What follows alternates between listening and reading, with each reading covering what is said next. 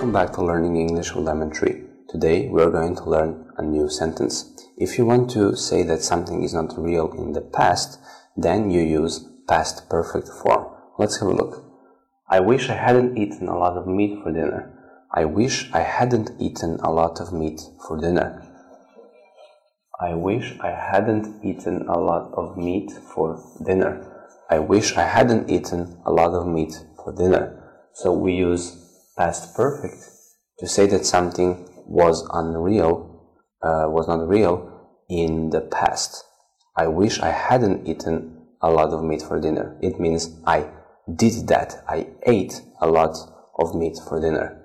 Thank you for watching. See you in the next video.